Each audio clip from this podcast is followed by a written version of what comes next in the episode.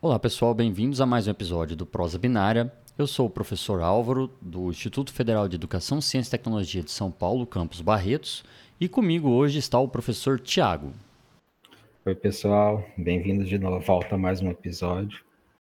Após uma pequena pausa de férias aí, né, nós vamos, nós estamos voltando a gravar e o assunto desse episódio é sobre programar em software versus programar em hardware, né?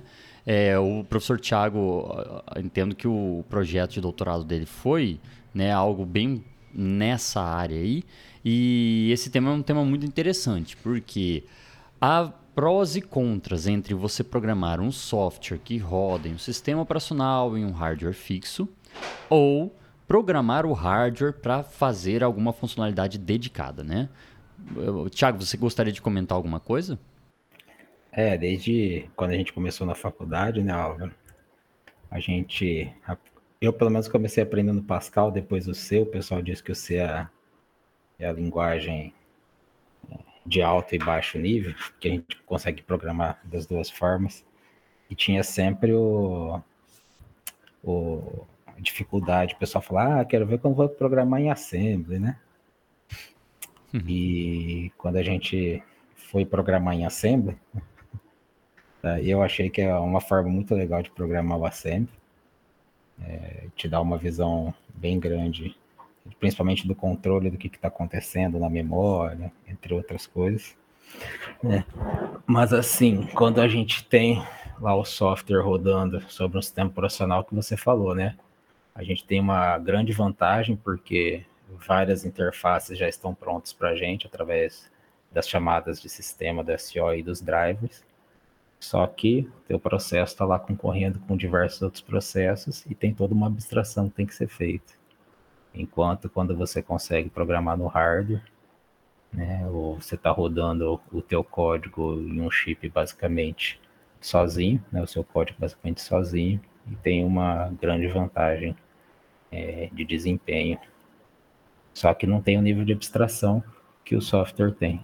Né? Então, o software, assim, né? Que o sistema que está rodando lá no SO. Então, como o pessoal dizia, você tem que ficar esmiuçando os bits lá para trabalhar no hardware.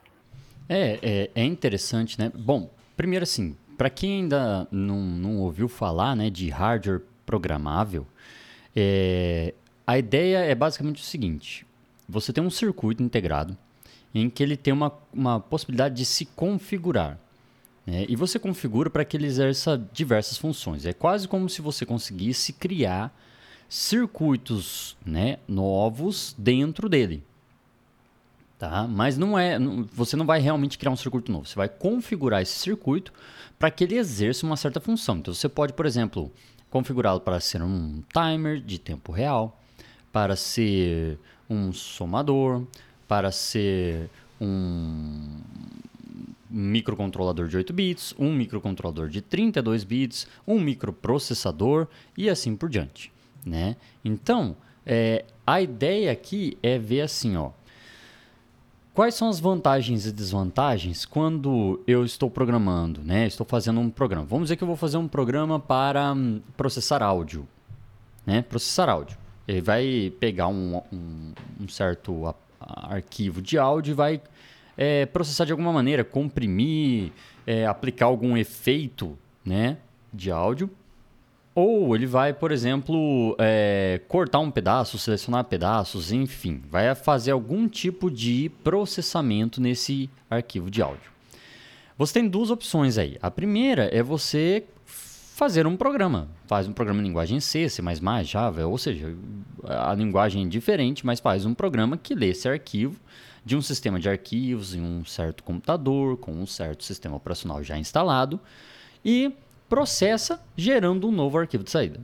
A segunda opção seria você pegar uma plaquinha que tem um desses circuitos programáveis, programar o circuito para que ele faça esse processamento no hardware, diretamente no hardware de forma dedicada. Então você programaria um circuito que faz o mesmo que aquele aplicativo. Então, essa seria a ideia né, de ter um hardware programável versus a ideia comum, básica, clássica, melhor dizendo, de se programar um software para um sistema que já tem lá um, um hardware fixo, é, tem o sistema operacional com os seus drivers e, e, e, suas chamadas de sistema, conforme você comentou, e que tem os problemas também. Eu acho que é isso, né, a ideia. É isso mesmo. Né, o, a arquitetura reconfigurável, como você falou, né? A gente vai gerar um equipamento, uma arquitetura é, voltada exclusivamente para aquela para aquele problema que a gente está tentando resolver. Enquanto da forma que a gente programa é, na linguagem C, C++, como você falou, né, a gente está utilizando uma abstração, né, e aí nosso programa vai ser executado utilizando essa abstração e vai rodar ainda sobre um SO. É, e como você falou, tem as vantagens e as desvantagens, né? É, quando a gente programa sobre o SEO normal, a gente não precisa se preocupar, por exemplo, vai ler do teclado, né? Ou vai imprimir na tela. A gente não precisa se preocupar se tem bit passando, se não tem bit passando, qual é o endereço de memória. É só você usar a função lá que já tem tudo pronto que faz isso. É, quando a gente está programando lá na arquitetura reconfigurável, a gente tem uma série de flags que a gente tem que verificar, uma série de endereços, né, e é um pouco mais baixo nível. Um pouco não, né? É bem mais baixo nível, porque a gente tem que fazer controle sobre isso. Eu lembro uma vez que quando eu estava programando, eu programei o botão da minha placa para fazer uma ação, né? Eu apertei o botão, aí apertei o botão, disparou umas 50, 60 vezes aquela ação, porque eu segurei o botão por, sei lá, meio segundo, um décimo de segundo, e a cada clock do, do sistema, ele registrou a ação, né? Eu não me toquei que eu tinha que programar isso. Falei, poxa, mas por que que isso acontece? Porque não, não tem esse suporte é, da abstração, né? Ele acha que toda hora que tá o clock, o botão tava... Eu esqueci o nome da... Pressionado. É, pressionado. Toda vez que o botão tava pressionado, né, ele disparava aquela ação. Eu tive que programar. Entrou, já desarma né, mesmo que está segurado para executar uma vez a ação só. É, é bem interessante. Então, é, eu, eu, lembro de ter lido um artigo interessantíssimo, né? Eu, eu, acho que eu recebi esse artigo via uma, um boletim do Stack Overflow. E era um artigo de um programador de linguagens de alto nível, como é, Python, ou JavaScript, ou PHP, e ele estava fazendo o seu primeiro projeto com hardware em si. Né? Ele estava programando, se eu não me engano, era um Arduino ou um Raspberry Pi, para poder automatizar, controlar né? e automatizar, tomar conta do jardim dele, né? das plantas que ele tinha. Então, é, horário para colocar água, né? verificar se a acidez do solo lá tá de acordo e assim por diante. E ele falou que o que ele mais assim sentiu dificuldade, né, ao sair do conforto do sistema operacional, com as janelinhas, com depuradores, com, é, né, enfim, todas essas ferramentas e facilidades que a gente tem ao desenvolver softwares de alto nível, o que ele mais sentiu dificuldade foi justamente testar. Porque ele falou que o testar o hardware, e, e eu posso testar isso, né? Eu fiz ênfase em sistema de controle, é, sistemas digitais, automação e controle né, na, na, na faculdade. Então, eu, a, mais especificamente foi arquitetura de computadores. Testar hardware realmente é muito difícil, porque você tem algo físico ali. Né? Você tem sinais elétricos que estão representando o 0 e 1, um, e esses sinais podem variar, podem ter ruído, é, a comunicação não é algo que é garantida, né? Às vezes há uma falha na própria comunicação. E eu imagino que ao programar o hardware para ter um certo comportamento, você vai inevitavelmente encontrar esse tipo de problema. Então, uma coisa que a gente pode, por exemplo, conversar é as linguagens, né? O pessoal pode estar curioso assim, pô, mas peraí, como assim? Você vai programar o hardware por meio de uma linguagem de programação? Você vai fazer um hardware diferente, um, um hardware físico? Bom, primeiro tem que lembrar que você não vai fazer um hardware diferente, você vai configurar o hardware genérico para executar ou é, apresentar um certo comportamento. Mas quais linguagens que você chegou a usar, que você viu, que você sabe que existe? Então, eu estudei é, Verilog e VHDL, mas eu trabalhei mais com VHDL, né, que é uma linguagem de descrição de hardware que você fala onde que tem é, qual é o sinal de entrada, qual é o sinal de saída, qual é o tipo de dados de entrada e de saída. Eu achei muito legal no VHDL, por exemplo, você fala assim que a saída vai ser, não é fixo igual às linguagens, né? Um inteiro de 8 bits, de 16 bits, 32 bits. Você fala, por exemplo, ah, é um inteiro de 1 bit, 2 bits, 3 bits, de 4 a 9, e ela se configura para isso. É, tem um conceito de paralelismo muito grande né, no VHDL, tanto Verilog também, mas eu trabalhei mais com VHDL porque é, você tem o hardware, você consegue definir que o hardware vai fazer várias coisas ao mesmo tempo. É muito interessante. E eu também trabalhei com um processador virtual, processador lógico, né, em que você grava configura o seu hardware com o processador, aí você pode usar uma linguagem mais alto nível, como C, por exemplo, para que o seu programa em C seja executado dentro desse processador. Né? Tem as vantagens e as desvantagens. Né? A principal vantagem é que você está gravando um processador dentro do hardware, e aí você está voltando para a arquitetura comum dos PCs. Né? Enquanto quando você programa uh, a sua arquitetura em si, né, você está gerando uma arquitetura otimizada para aquele teu problema.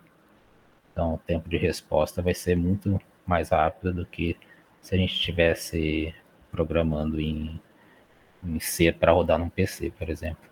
Só para voltar no assunto que você falou do teste, né? Tem um problema de testar hardware também, que pode queimar, né? O equipamento, você, você liga lá de forma errada, ou você passa uma corrente, uma tensão errada, você pode queimar o equipamento. É, não é só compilar, ah, deu, deu um erro aqui, deu um bug, para, arruma uma linha e volta, né? É, demora um pouquinho para compilar e você pode queimar o equipamento se você não souber o que você está fazendo. É, o, o professor Aledir, que deu aula de sistemas digitais lá no IBIOS pra gente, né? ele contava do susto que o, os alunos levavam quando colocava o capacitor eletrolítico com né, as perninhas invertidas, que o negócio literalmente explode. Ele explode, a, a, a, o fundo do capacitor, que na verdade é, o, é, a tampa dele, né, fica para cima, ela não aguenta e ela explode, o negócio voa, né? E aí ele, ele comentava sobre isso mesmo. E aí você falou aquela questão lá do da pessoa lá que falou que saiu da, do conforto do, dos ambientes atuais, né? Uhum. Eu tava lembrando, a primeira vez que eu fui programar em VHDL, eu falei, ah, vou fazer um Hello World. o, Hello World é fácil, onde você vai exibir? É. Aí a minha placa tinha um display hexadecimal, né? Eu achei que tinha uma função que você só passava a string para a função, ela fazia. Não, você tem que pegar a especificação do display hexadecimal, ver o que cada pino de entrada do display hexadecimal recebe para você passar para ele. Então fica um código bem grande, um Hello World bem simples, mas é, é um jeito diferente de programar, né?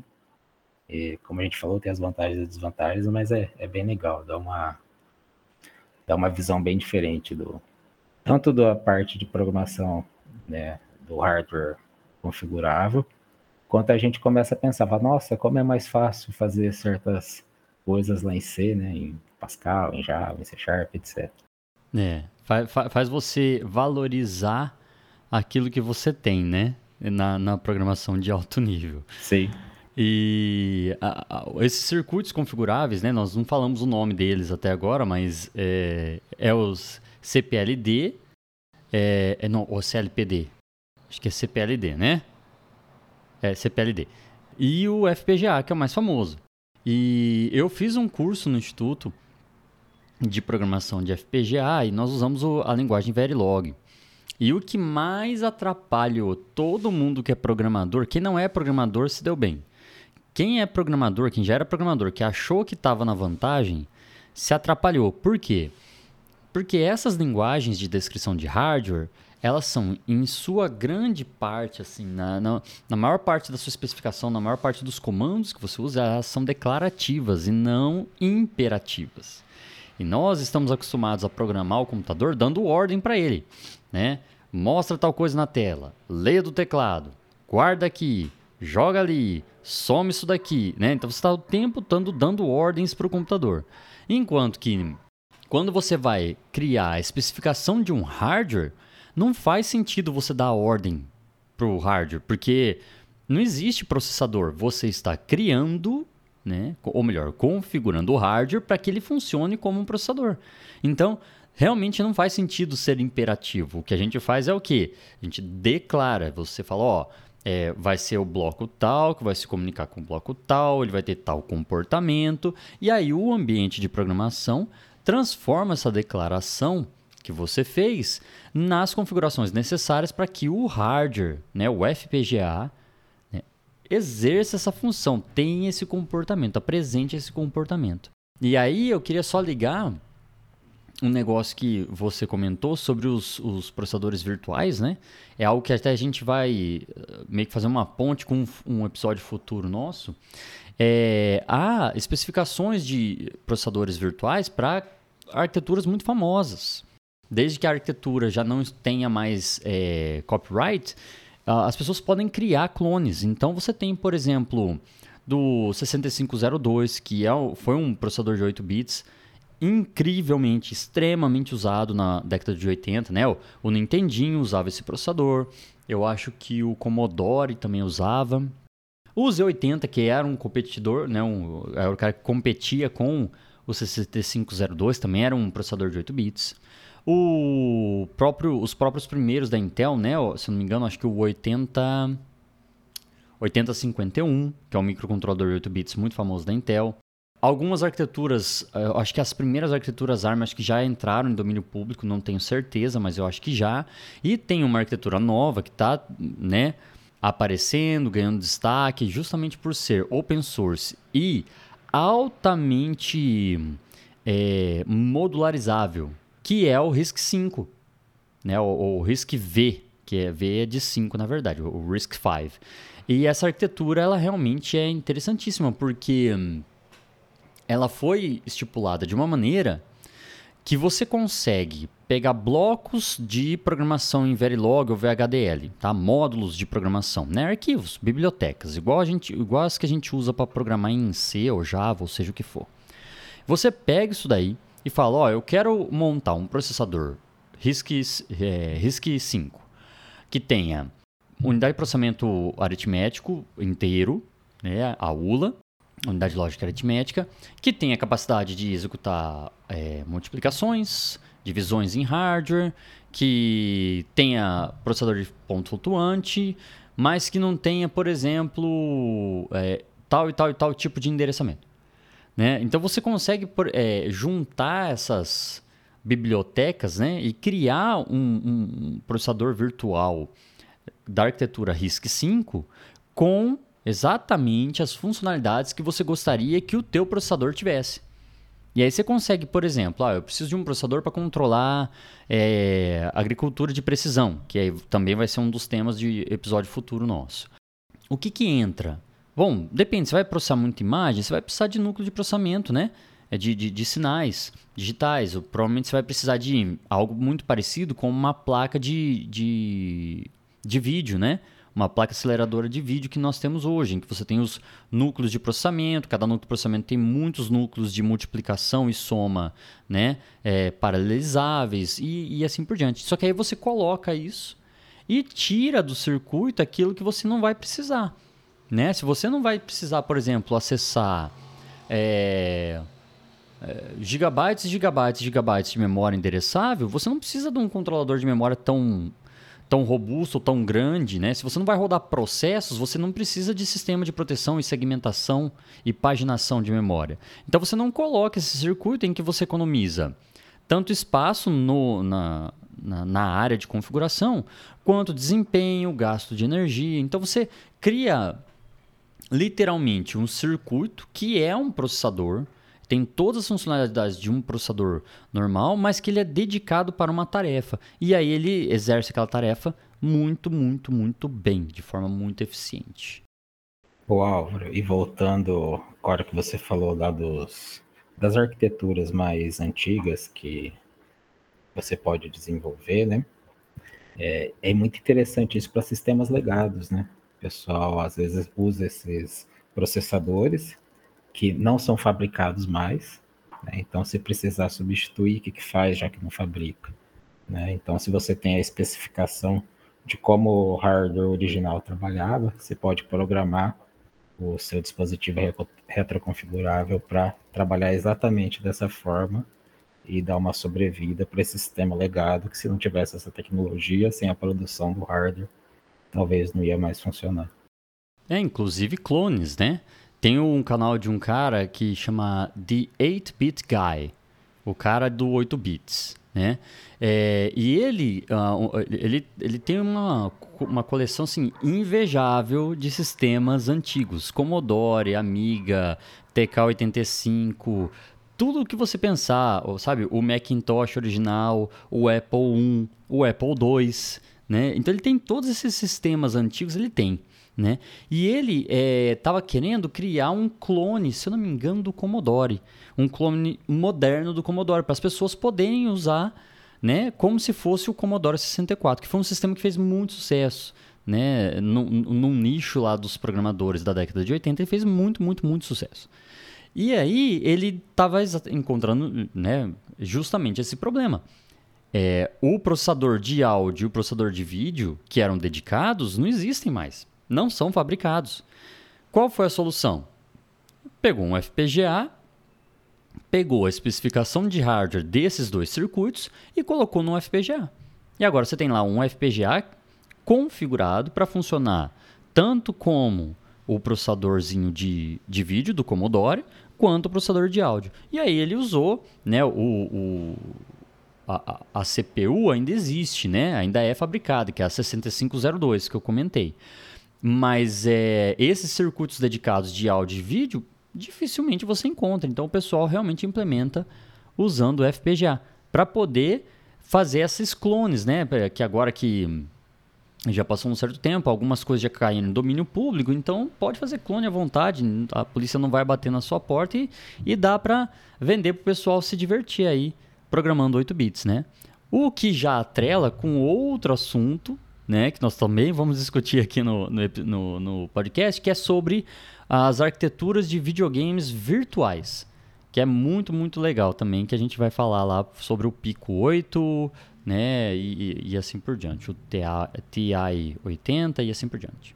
Então, a gente já está chegando no final do, do episódio, então eu acho que a gente pode parar por aqui, né? Já que esse é o primeiro episódio depois do período de férias prolongado, extremamente prolongado do podcast é, e continuar no, no, no, próximo assunto. O que, que você acha? Concordo, pode ser. Só deixar um recado aí pro pessoal que está ouvindo, né? Principalmente os alunos, né? Se eles gostaram do tema, se eles se interessaram, é, tanto eu quanto o Álvaro, quanto o professor Jovander já trabalhamos com arquiteturas retroconfiguráveis. Né? Então, se alguém quiser fazer um estudo, uma iniciação científica, um TCC no tema, Fica aí o convite para procurar a gente. Muito bom. Então vamos nos despedir. Pode, pode já fazer as honras e depois eu, eu encerro o episódio. Ok, então obrigado a todos que estão nos escutando. Né? Obrigado pela paciência. Demorou um pouquinho para sair esse episódio novo, mas esse ano vão, nós temos vários temas bem interessantes para conversar e discutir. Espero que agrade vocês é, nos ouvir falando sobre esses temas, que são temas interessantes, que a gente acha interessante e que vocês vão gostar de ouvi-los. É isso aí. Então, muito obrigado pela presença e paciência de vocês. Né? É, se vocês gostaram, compartilhe com os amigos de vocês para que eles escutem também. E sempre podem mandar um feedback aí no nosso e-mail institucional, né? O meu é alvaro.ifsp.edu.br né? E do professor Tiago é tad.ifsp.edu.br, tá? E é isso, pessoal. Muito obrigado e até mais.